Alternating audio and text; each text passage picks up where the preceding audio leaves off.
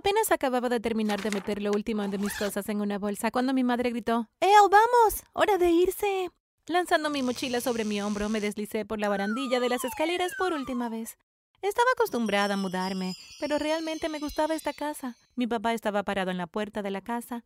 Me dio esa mirada que siempre me daba cuando nos mudábamos, esa mirada de culpa. Me di cuenta de que se sentía mal, pero no tenía por qué obligar a mi madre y a mí a mudarnos porque necesitaba estar más cerca de sus clientes durante unos meses. Simplemente podía viajar de un lado a otro. Antes de continuar, no olvides de dar me gusta y suscríbete para enterarte de más historias locas como esta. Me subí al auto e inmediatamente me puse mis auriculares. Siempre me ponía de mal humor. Íbamos a estar en el auto por un par de horas, así que decidí tomar una siesta.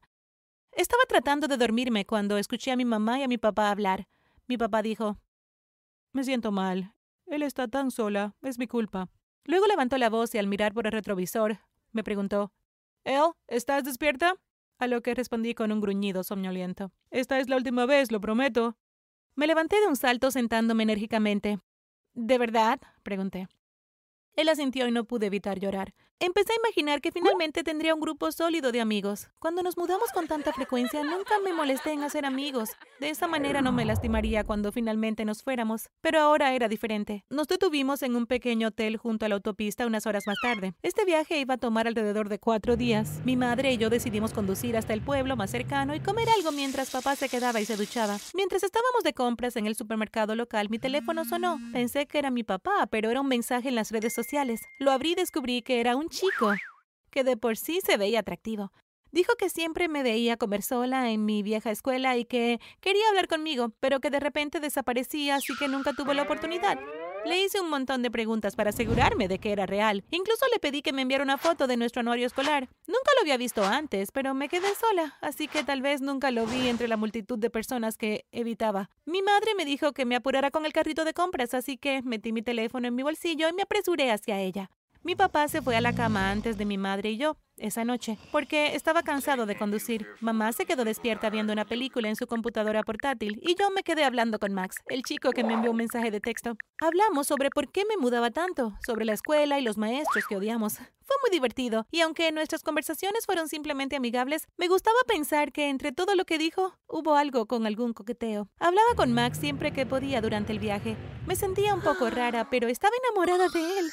Sentí que podía decirle cualquier cosa. Realmente, él hizo que haber dejado nuestro último hogar fuera aún más triste. Mi primer día en la nueva escuela fue realmente aterrador. La escuela era dos veces más grande que la anterior ya que era enorme. Sentía que me perdía. Pero luego recordé que podía hacer conexiones con la gente ahora porque iba a terminar la escuela secundaria allí en dos años. Mucho tiempo para hacer muchos amigos. Le pregunté a una chica que parecía de mi edad por direcciones y me dirigí a mi primera clase. Hablé con mucha gente durante y entre clases. Estaban emocionados de que hubiera una chica nueva y yo estaba emocionada de conocerlos a todos. No podía dejar de sonreír todo el día porque finalmente no estaba sola. Durante el almuerzo me senté en una mesa en la cafetería y la gente se sentó a mi alrededor preguntándome sobre mí y presentándose. La chica a la que le había pedido direcciones antes se sentó a mi lado y me preguntó, ¿tienes novio? Realmente no sabía qué decir porque quería que pensaran que era genial, pero no quería mentirles. Finalmente mentí y le dije que Max era mi novio, pero que vivía lejos. Les mostré fotos de él y todo, y me di cuenta de que estaban impresionados, pero me sentí un poco culpable mintiendo así. Más tarde ese día estaba desempacando cajas en mi habitación cuando sonó mi teléfono. Mi estómago se llenó de mariposas cuando vi que era Max. Me preguntaba cómo fue mi primer día de escuela. Le conté todo, sobre cómo siempre tuve rodeada de gente y que hice toneladas de amigos, a lo que él respondió, wow, ¿Ya me estás reemplazando? Con una carita triste de emoji al lado. Me reí de lo lindo que era y luego me di cuenta de que probablemente debería decirle lo que dije sobre él. Me mordí las uñas con nerviosismo cuando vi que dejó mi mensaje en visto después de que le conté que lo había presentado como mi novio. Traté de dejar de pensar en él el resto del día porque horas después todavía no había respondido. Trabajé en algunas tareas escolares, horneé un pastel, desempaqué todo mi guardarropa y organicé mi estantería desordenada tratando de calmar los nervios, pero aún tenía la sensación incómoda en la boca del estómago ¿Qué pasaría si él pensara que yo era un bicho raro? Pasó alrededor de una semana y Max todavía no me había enviado mensajes de texto. Le envié un par de mensajes porque me preocupaba haber arruinado nuestra amistad. En la escuela apenas pensaba en él porque siempre estaba distraída, pero en el momento de que llegaba a casa y tenía tiempo libre, de repente era todo lo que podía pensar. Estaba sentada en la cafetería con unos amigos, solo hablando, cuando una amiga sentada frente a mí miró detrás de mí y sonrió. Estaba a punto de darme la vuelta cuando las manos de alguien cubrieron mis. ¿Adivina quién? Quité sus manos de mis ojos y cuando me di la vuelta, ¡era Max! No lo podía creer. Inmediatamente salté y envolví mis brazos alrededor de su cuello. Me di cuenta de que estaba llorando un poco, así que escondí la cara en su hombro. Cuando lo solté, le di una palmada en el hombro juguetonamente y comencé a regañarlo por no enviarme mensajes de texto. Dijo que obtuvo el permiso del director para visitar la escuela por un día, así que pasamos el día juntos en la escuela. No pude evitar mirarlo cada vez que me hablaba. Nunca antes había escuchado su voz y cualquier sentimiento que sentía por él se multiplicó por diez. Después de la escuela, decidimos caminar a casa. Estaba nerviosa por pasar con él a solas, pero él me tomó la mano para calmarme. Le pregunté, ¿por qué no me dijiste que ibas a venir? A lo que él respondió, quería sorprenderte. Se quedó callado un segundo y luego continuó. Quería pedirte que fueras mi novia en persona, ya que es más romántico y todo. Mi corazón simplemente se derritió. Envolví mis brazos alrededor de su cuello nuevamente y lo abracé. Llegamos a casa diez minutos después. Estaba súper emocionada de presentarles a Max a mis padres. Mamá, papá, este es Max, mi novio. Mi padre y Max se dieron la mano primero. Luego le dio la mano más suavemente a mi madre. Si no hay problemas con usted, señor y señora Wilkinson, me gustaría llevar a su hija a una cita hoy, dijo Max.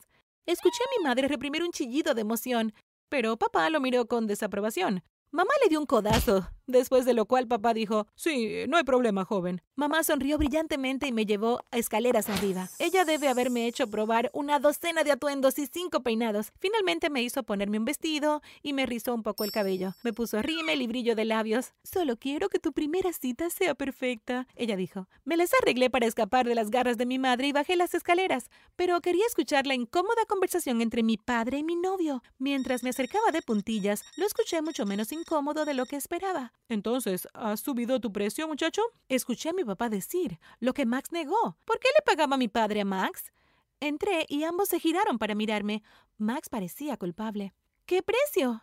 Le pregunté a Max específicamente, pero mi padre saltó diciendo él cortará el césped para nosotros mientras esté aquí. Max simplemente asintió, pero noté que no me miraba a los ojos. Mi papá podría engañar a cualquiera con lo bueno que era para mentir. Todos menos a mí. Tenía la sensación de que él y Max me estaban ocultando algo, pero lo dejé pasar por el momento. Max me llevó a una linda heladería donde nos sentamos, hablando durante horas. Era divertido y encantador, así que por supuesto mi estómago era todo mariposas mientras hablaba. Me sentía cómoda con él, no me sentía cohibida si resoplaba entre risas o si tenía un poco de helado en la barbilla. Solo se reía y resoplaba o me limpiaba el helado de la barbilla. Terminamos nuestros helados bastante rápido, así que nos pusimos de pie y fuimos por otros más. Yo pedí uno de limón y él, para mi sorpresa, pidió de mantequilla de maní. Cuando nos sentamos, comenzó a comerlo. ¿Cómo está tu helado? le pregunté. Está genial, él respondió con una sonrisa brillante. ¿Debería llamar una ambulancia o algo así? ¿No? Antes de que te desmayes? le pregunté. Me miró como si acabara de contar un chiste que no entendió. Ya sabes, ya que eres alérgico al maní, le expliqué. Sus ojos se agrandaron. Me dijiste que eras muy alérgico al maní. ¿Cómo es que estás comiendo helado de mantequilla de maní? le pregunté. Puse mi copa de helado y crucé los brazos. Max pareció desinflarse. Bajó la vista avergonzado antes de revelarme todos sus secretos. Me mostró las conversaciones en su teléfono, las transacciones y los correos de voz. Estaba conmocionada y herida. Cerré los ojos para evitar que las lágrimas cayeran por mi cara, pero fue en vano. Le di a Max una mirada helada. Parecía desesperado y preocupado.